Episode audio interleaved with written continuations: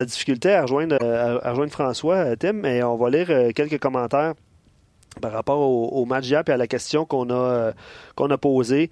C'est sûr que sûr que le mot surprenant euh, par rapport au, si on définit la fin de saison du Canadien en un seul mot. Le mot surprenant revient souvent. C'est le cas de Charles, de Danny sur euh, Facebook. Euh, l'attitude aussi, c'est revenu, Martin, sur Facebook. Là.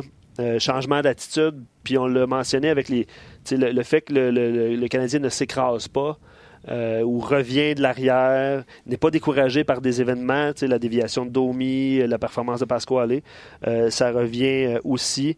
C'est même le deuxième but, c'est un paquet de revirements mêlés avec des rondelles qui ricochent quelque part. Tu sais, comprends-tu? C'est un, ce qu'on appelle un, jeu brisé. Je ne sais pas comment on, on dirait en français, mais un jeu qui aboutit pas, puis ça finit par se ramasser dans le fond de ton filet.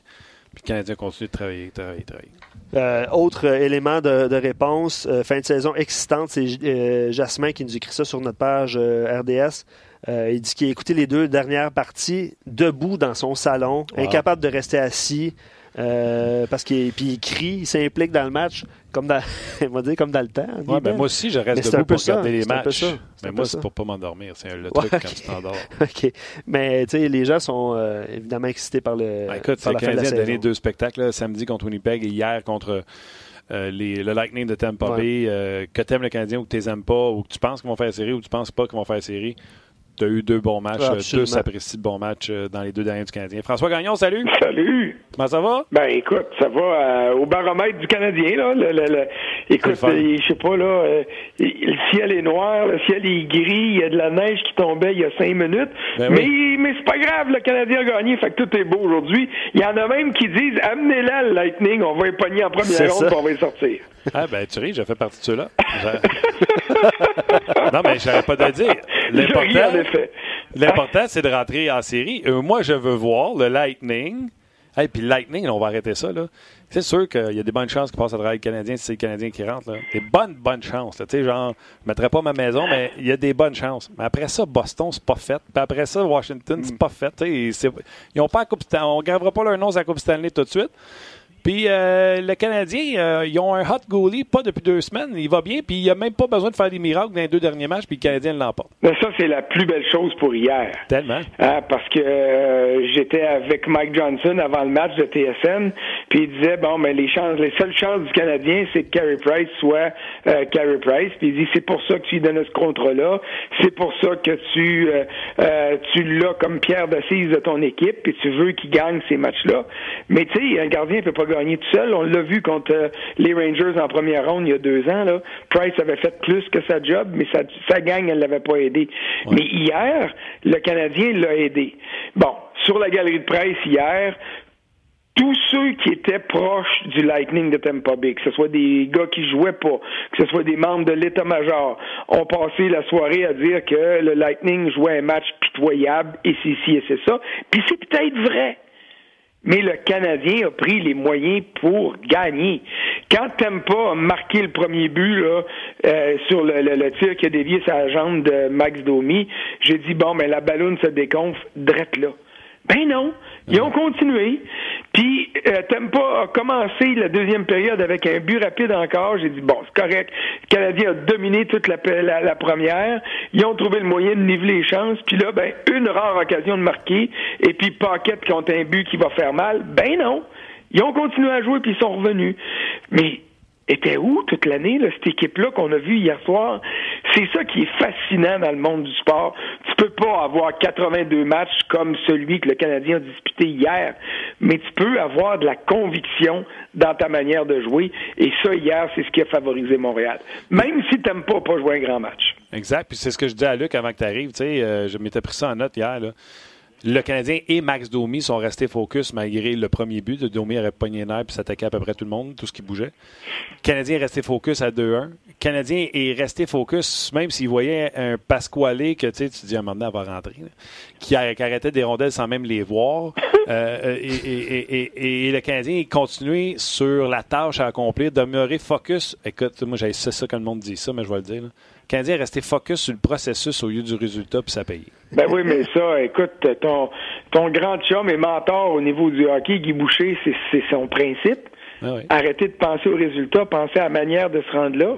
Prenez les moyens de vous rendre à vos objectifs.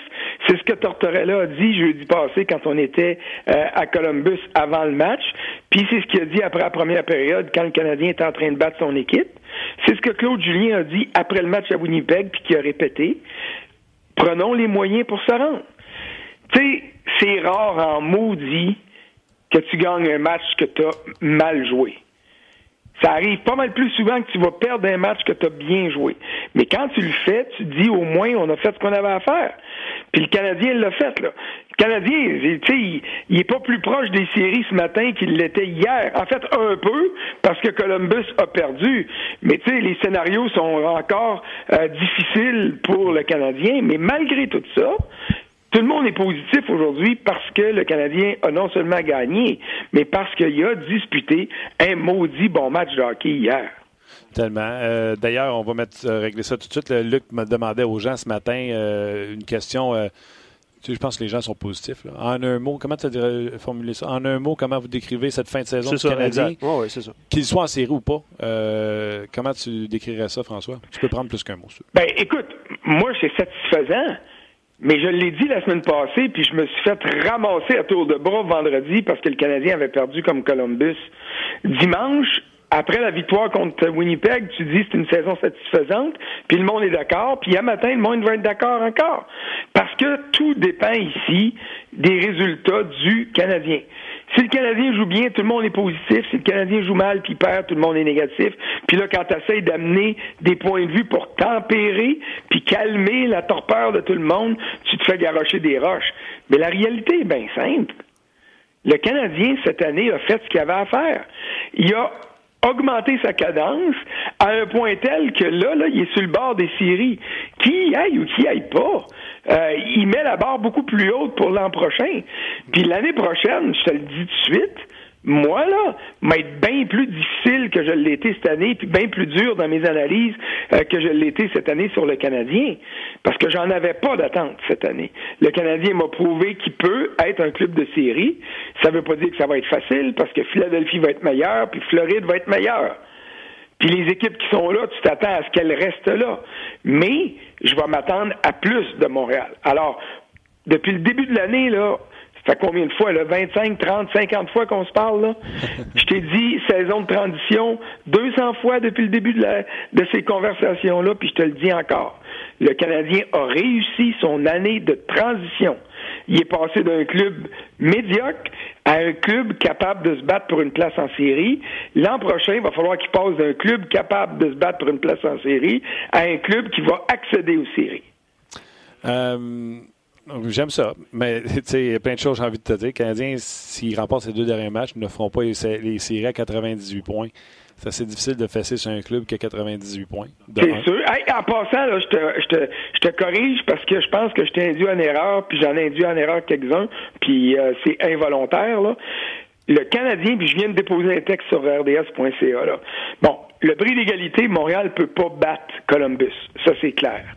Mais dans le troisième bris d'égalité, si on se rend là, le Canadien va passer devant Caroline parce que comme il y a eu trois matchs entre les deux équipes cette année, le premier match à la maison du club qui a joué deux fois à domicile est balayé du revers de la main. Et ça, ça favorise Montréal, ironiquement, parce qu'ils ont perdu 2-1. Souviens-toi, McAlhaney, 47 arrêts ou 48 arrêts, victoire de 2-1 de la Caroline. Ce match-là n'existe plus. Alors, dans les deux autres matchs, le Canadien a gagné à Montréal, puis a perdu en prolongation à Caroline dimanche il y a deux semaines. Ça veut dire que Montréal va passer si, c'est un gros si, Caroline et Montréal terminent sur un pied d'égalité au niveau des points et terminent sur un pied d'égalité au niveau des victoires en temps réglementaire et en prolongation, donc le row. Et ça, ça peut arriver si Montréal gagne ses deux matchs et Caroline gagne une fois et perd une autre fois en prolongation. Et ça peut arriver si le Canadien gagne un match et que la Caroline euh, euh, gagne juste un point dans les deux dernières parties. C'est les deux seuls scénarios. Merci, merci de l'expliquer, François, parce que les gens voulaient clarifier cette situation-là, puis tu viens, tu viens de le, ah, Il y a tellement de monde qui se sont prononcés là-dessus sans avoir la même version. Fait qu'à un moment donné, tu venais à douter de toi-même ce que tu pensais qui était le vrai règlement. Ben, écoute, un matin, j'ai appelé Denis Ercolani, qui est le statisticien en chef de la Ligue. Bon, on, on, vit en français, là. Mon anglais est pas pire, mais, tu sais, je lisais le règlement. Puis je me disais, quand je lis cette phrase-là, ça dit ça. Puis il dit, t'as raison, mais c'est pas ça que ça veut dire. Fait que, regarde, finalement, euh, je me suis mis deux pieds dans la boîte, là, puis euh, c'est bien correct. Mais là, là, je vous le dis, là, les scénarios, là, clairement établis par la Ligue. Le premier match entre la Caroline et le Canadien, c'était le 7 novembre, je pense, à Montréal, existe plus. Donc, le Canadien, s'il termine à égalité au niveau des points et des rows, victoire en temps réglementaire et prolongation, va devancer la Caroline. Mais ça, là, ça marche. Il faut absolument que le Canadien gagne un des deux matchs. Parce que mettons que le Canadien récolte un point seulement dans ces deux derniers matchs, puis que la Caroline est blanchie, ils vont finir sur un pied d'égalité, mais la Caroline va avoir une victoire en prolongation, en, temps réglementaire et en prolongation de plus. Et ça, ça demeure le premier critère de départage en cas d'égalité une fois que la saison est terminée. RDS.ca, regardez le classement. Quand il y aura un X, c'est là que vous allez le savoir. Moi, euh, garde à m'emmener, là. T'es-tu perdu, là? T'es tout mêlé, là? Mais en tout cas, c'est le Je suis médicamenté, François, en plus, puis... ah, ben ouais. Prends-toi un bon coke là, ça va te réveiller, là, puis tu vas voir toutes les idées vont être claires après ça. Ben, tu sais quoi, François, plein de monde sur nos pages des écrits. Merci de l'explication, c'est clair maintenant. Fait que nous, on va réécouter le podcast après pour juste se faire, juste être sûr que ce soit parfaitement clair. C'est merveilleux. François, as-tu plus confiance que les Canadiens remportent ces deux derniers matchs ou tu as plus confiance que hmm. Columbus ou Caroline en échappent? Oh, j'ai plus confiance que Caroline ou euh, Columbus en échappe. Ils ont des calendriers faciles. Euh, ils ont des calendriers plus faciles. Tu sais, quand tu dis que Columbus euh, va avoir deux jours de congé, ce soir puis demain, s'en vont à Rangers vendredi puis à Ottawa samedi, je veux bien croire que ces deux équipes-là vont vouloir terminer la saison du bon pied, mais quand on regarde ce que, Columbus a fait dans la dernière semaine à dix jours, là, hier, ils ont perdu. Ils ont perdu contre un bon club. Euh, le calendrier avait été euh, assez chargé dernièrement, mais ils avaient euh, gagné plus que leur part de match. Donc, moi, je m'attends à ce qu'ils en gagnent au moins un des deux, mettons. Hein? Je pense que honnêtement, si on est fan du Canadien, on espère qu'ils perdent les deux, puis c'est correct. Mais froidement, on devrait se dire qu'il y a des bonnes chances qu'il en gagne un des deux. Fait que ça, ça va, euh, c'est là où est-ce que moi je vois ça aller. Et puis la même chose pour euh, la même chose pour les, les Hurricanes. On pense que la ballonne va éclater en Caroline, mais on pense ça depuis, euh, on pensait ça le 1er février, puis on pensait ça le 1er mars, puis là le poisson d'avril est passé, puis la ballonne n'a pas sauté. Alors, écoute, j'ai l'impression que le Canadien est condamné à, à gagner ces deux matchs-là mais euh, ça va être plus facile, c'est plus facile d'espérer que Caroline ou Columbus trébuche que le Canadien batte Washington et Toronto. Surtout que les Caps se sont fait jouer un tour par les Panthers de la Floride cette semaine. Et puis que Toronto, ça fait dur. Ils font dur. Puis s'ils veulent se donner une chance de commencer avec confiance contre Boston, il va falloir à un moment donné qu'ils jouent un gros match. Puis j'ai bien peur pour Montréal que ce gros match-là soit samedi. Mais de la manière dont le Canadien joue, écoute, euh, moi si je suis Toronto, euh, je m'en viens à Montréal, puis je j'ai aucune raison d'être confiant.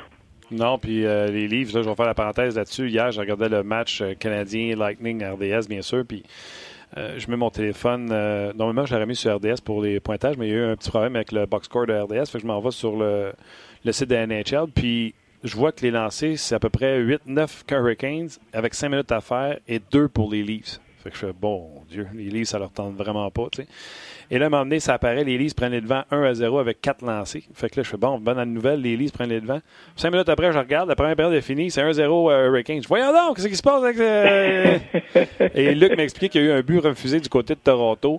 Euh, qui se sont fait dominer en première période avec seulement, comme je le disais tantôt, deux lancés. Et écoute, on en a parlé, toi puis moi, la dernière fois qu'on s'est jasé.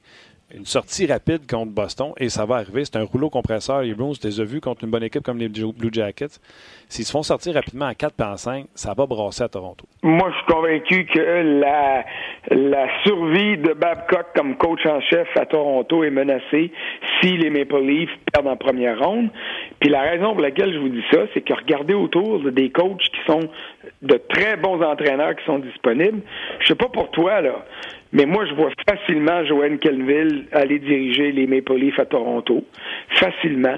C'est le genre de coach dont un, club à maturité a besoin pour amener de la stabilité, euh, amener de la crédibilité derrière le banc. Puis là, je suis pas en train de dire que Babcock est pas crédible. Loin de là. Mais Babcock est un entraîneur euh, teigneux à l'image des équipes qui ont gagné pour lui.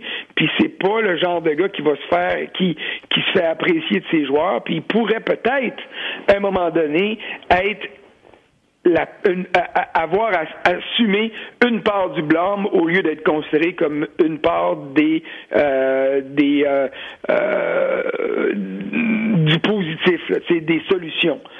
Puis je te ferai remarquer que ton chum, Guy Boucher, c'est lui qui avait un job à Toronto avant que Babcock appelle pour dire ben finalement ma femme veut pas aller vivre à Buffalo, je pense que je vais venir à Toronto.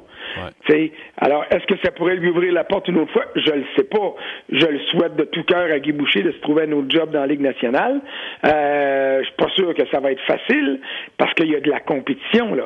Alain Vigneault est disponible, Joel Kenville est disponible, Todd McClellan malgré les ennuis qu'il y a eu à Edmonton demeure à mes yeux, à moi, là, je peux me tromper, mais à mes yeux, demeure un excellent entraîneur-chef dans la Ligue nationale. Donc, il y a du choix, là. Fait que si on stand du côté de Toronto, que ce soit au niveau des joueurs, au niveau de la direction ou au niveau des deux, ben, euh, il y a des options sur la table.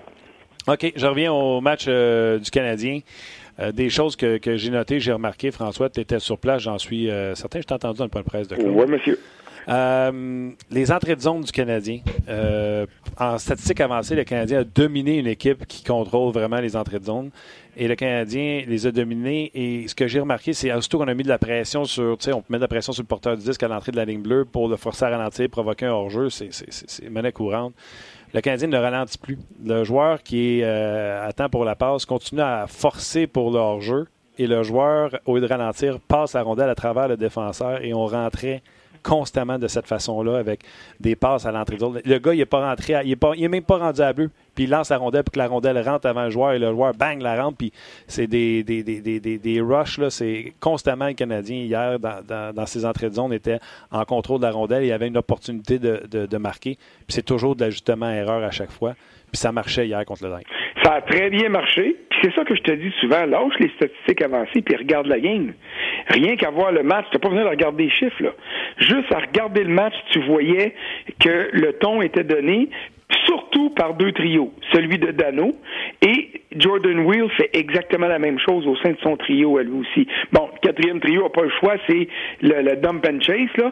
Le seul problème du Canadien, il fait ça à 5 contre 5, mais il va falloir que quelqu'un m'explique, bout de bon Dieu, pourquoi quand il est en avantage numérique, il donne encore la rondelle à la ligne bleue à un gars qui bouge pas. Ouais. Ben, c'est moins payé dans les deux derniers ah, matchs. non! Ça, encore hier, deux fois, Gallagher est flat-foot à un pied en dedans de la ligne bleue. On lui donne la rondelle. Ça prend un milliseconde, puis il y a déjà deux gars du Lightning qui sont dessus. Comment ça se fait que tu réussis à faire ça à 5 contre 5 quand il y a un gars de plus de l'autre bord et que tu, tu crées plus d'espace quand il y a cinq gars de l'autre bord alors que tu en perds par ton immobiliste quand il y en a juste quatre de l'autre bord. Ça, j'en reviens pas. J'en reviens tout simplement pas. Mais tu as raison de le souligner. La rapidité d'exécution, et ça, ça a commencé par les transitions des défenseurs vers l'attaque, et ça, c'est tout, tout est lié au hockey. Tampa a pas frappé le Canadien du début à la fin du match. Canadien s'est dit, oh, bataille, ils veulent nous laisser patiner, ils vont voir qu'on est capable de patiner avec eux autres, nous autres, c'est sûr. Et c'était le cas.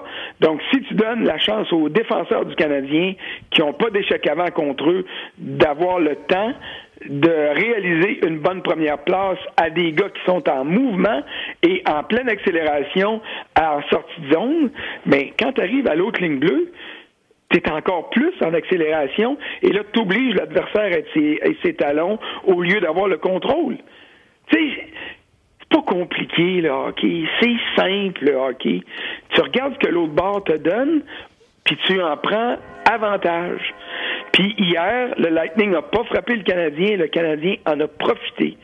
Jeudi passé à Columbus, le Canadien avait pas d'affaire à aller le long des bandes. Il allait se faire écrabouiller par Columbus. Puis c'est ça qui est arrivé. C'est le quatrième trio de Columbus qui a ralenti Montréal. Hier, il n'y a personne.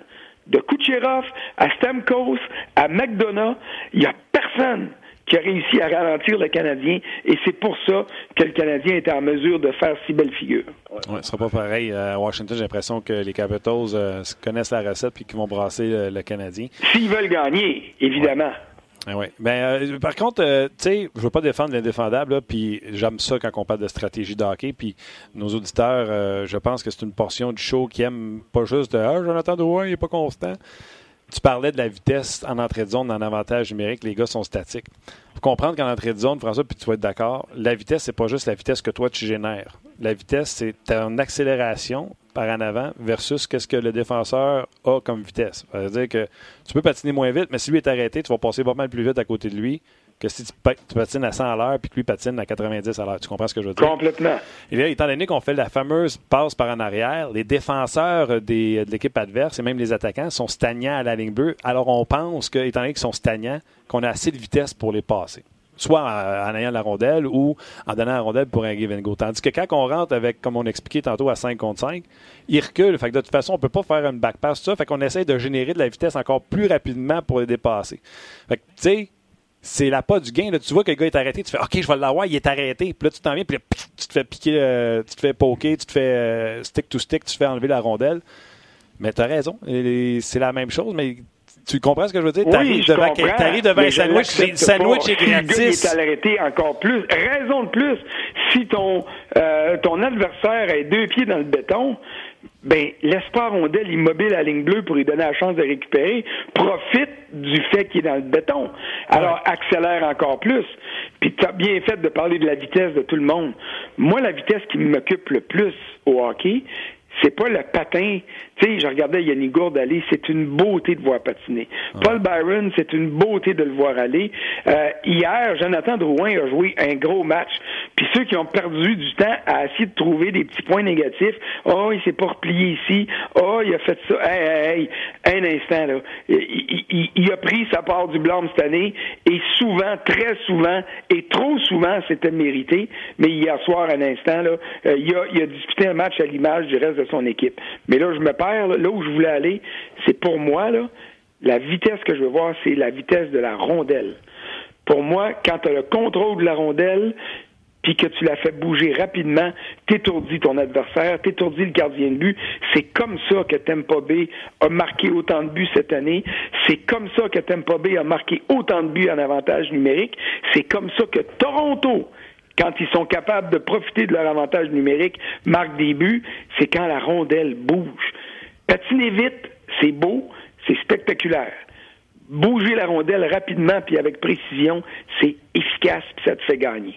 C'est clair. Puis je revenir sur Douin. J'avais pris une note là-dessus. Son effort était en plus. Puis je suis d'accord avec toi. On ne peut rien reprocher. Même d'un repli, j'ai pas vu un, un, repli boiteux. Mais en début de match, c'est ce que je disais à Luc tantôt. Christy qui est pas chanceux. La rondelle par-dessus son bâton, elle sort du territoire. Il fait une passe à l'aveuglette dans l'arrière d'une filet. Je suis convaincu qu'il est convaincu que son joueur le suit. Il ne l'aurait pas laissé là pour le plaisir. il, travaille, les intentions sont bonnes, mais il n'y a pas tous les résultats qu'il aimerait avoir. Non, puis là, c'est que ça devient ça devient aussi exagéré. Là. Euh, sur le sur le deuxième but, celui de, de, de Paquette, là, en ouais, début ouais. de deuxième période, euh, Joël Armia, il fait pas exprès, mais il perd la rondelle. Est-ce que Drouin est pris à contre-pied après ça? Oui, mais là, là, s'il faut que tu gères en fonction de dire mon chum va perdre la rondelle au lieu de la garder, ben là, là, tu peux plus jouer au hockey. Alors, quand j'ai vu le jeu-là, puis j'ai vu le monde dire ben Drouin a perdu son homme, wow, wow, wow, minute, là. Je veux dire, euh, euh, critiquons quand c'est justifié. Et puis, à un moment donné, il faut aussi savoir lever le pied dans la critique parce que ça, ça devient démesuré. Alors, dans ce cas-ci, euh, je donne le bénéfice du doute à, à Drouin, puis encore plus, Domi a marqué pour prendre sa revanche de son premier but malchanceux. Puis Armia, qui joue du maudit gros hockey en ce moment, faut se le dire. Attention, on va l'enregistrer. François. François qui dit qu'Armia joue du gros hockey. Oui, oui, oui. Non, non, écoute, je, je, tu le sais très bien que euh, quand je passe sur une tangente, puis que je réalise que j'ai peut-être été trop sévère sur quelqu'un, ou à l'opposé, que je l'ai encensé un petit peu trop, je vais rectifier le tir, je suis le premier à le remarquer. Mais euh, Armia, il joue du très gros hockey. Ça demeure un joueur de soutien pour moi, mm. mais il reste que ce qu'il fait là, en ce moment, il le fait très bien puis il a réussi à racheter sa bévue qui a donné le deuxième but. Donc pour moi, là, de voir euh, Domi marquer le but d'assurance, puis de voir Armia se reprendre, c'est des indications, c'est des signes que cette équipe-là se tient pour vrai, qu'elle a du caractère pour vrai, et que même si elle manque les séries, moi je vais dire bravo. Vous m'avez impressionné toute l'année. Oui, vous avez échappé des matchs. Oui, vous avez eu des séquences qui allaient pas bien. Oui, il y en a un puis un autre qui a peut-être pas donné son plein potentiel tout le temps. Mais globalement, il faut que les conclusions de cette saison-là, peu importe qu'il y ait en série ou pas, soient plus positifs ou positives, parce que c'est des conclusions, qu'elles soient plus positives que négatives. C'est bon. Puis en plus, ceux qui vont vouloir euh, comparer euh, Sergachev à Drouin, euh, sur le quatrième but de Domi, il est parti seul parce que Sergachev a été attiré par le puck et qu'il n'y avait pas l'affaire là. Fait que ce qui est bon pour Kiki est bon pour Coco. Ouais, ouais, ouais. Puis, m'a dire une chose, je l'ai regardé aller Sergachev hier. Pas une grosse game. Puis je trouve qu'il a de l'air d'un petit gars qui est au-dessus de ses affaires. Quand un gars de 20 ans joue comme un gars de 32, là, ouh, j'ai des problèmes avec ça. Mais il y a du talent, ça n'a pas de sens. Euh, je veux te demander, euh, en terminant, je finis avec ça. Euh, moi, j'étais au Centre Bell quand la première fois on a présenté Georges Saint-Pierre à la foule, puis il y avait une claque de bowling. Eric Gay, même chose, une claque de bowling. Félix Auger-Aliassine qu'on a présenté à la foule et que la foule réagit de cette façon-là. Je sais qu'avec toi, je peux parler d'autre chose que de hockey. C'est pas formidable? C'est oui. Puis honnêtement, hier, tu, tu m'ouvres la porte, puis ça va être ma manchette à l'antichambre à soir. Le Canadien m'a impressionné, mais les partisans m'ont impressionné. Tellement. C'est bon. Pas juste, pas juste pour euh, Félix Auger Aliassime, c'est euh, de le voir, puis il était loin, le monde le cherchait. J'étais dans la loge euh, pour préparer mon entrée avec Alain Crête quand ils l'ont présenté. Mhm. Puis tu voyais le monde, il, est où? Il, voulait le voir. Tu sais, il y, avait quelque chose qui était là. Mais les fans étaient dans le coup hier. Tellement. quand quand, quand Domi a marqué dans son but, tu l'as senti, ça a fait boum, ça a dégonflé. Mais ça a pris 30, 45 secondes, puis là, ça a commencé en arrière du but de Carey Price d'un balcon, là, des go à go, puis là, tout le monde embarqué. Pas juste en haut, le monde qui, qui, qui paye, là, qui casse leur cochon pour y aller, ceux qui payent le gros prix aussi, puis qui passent ça sur les comptes de dépenses, ou qui s'en rendent même pas compte parce qu'ils ont tellement d'argent, ils embarquaient eux autres aussi. Même chose quand Paquette a compté au début de la deuxième. Ouf, tu l'as senti, ça a tombé. Puis après ça, lentement, mais rapidement, c'est revenu. Ça a commencé doucement, puis là, c'était à crescendo. Les fans, hier, ont pas abandonné leur équipe. Et ça, pour moi, là, ça mérite d'être souligné parce que c'est aussi important. Quand on parle de l'avantage de la patinoire, c'est de ça dont on parle. Et hier, le Canadien l'avait. Tellement. Puis, euh, dans les premières secondes, à la télévision, on se rendait compte que la foule était là. Donc, euh, bravo à tous ceux qui étaient là. Puis, bravo à Félix Auger-Aliassine. Ça fait un beau modèle pour notre jeunesse. Ah, ben ça, oui. François, gros merci. On te suit sur rds.ca. Comme tu l'as dit, il y a un, article que tu viens de mettre sur euh, le site. Fait qu'on te lit sans faute. C'est bien gentil. Bonne journée. Puis, on verra ce que ça va donner demain soir. Les doigts croisés. OK. Bye. C'est bon. François Gagnon, que vous pouvez lire euh, très souvent, parce qu'il écrit très souvent sur le RDS. Oui, oui, oui, tu fais bien de le mentionner. Euh, sur Facebook, plusieurs commentaires positifs par rapport à Armia. Euh, Kevin, une très belle révélation, même s'ils ne font pas les séries, il y a beaucoup de potentiel et de plaisir à avoir imaginé jouer les Canadiens l'année prochaine. Il souligne la part de Armia. Max aussi, même chose. je l'avais dit qu'Armia avait un beau potentiel, des bonnes mains, un bon contrôle de rondelle, prend des bonnes décisions avec la rondelle aussi. C'est qui que. C'est-tu Armia? Qui. C'est Andrew Shaw, je pense, qui est parti pour faire un wraparound, puis il est revenu de l'autre bord. J'étais convaincu qu'il avait euh, pris le gardien de but, puis la rondelle a passé tout droit, comme si son bâton n'avait pas fait le hook pour rentrer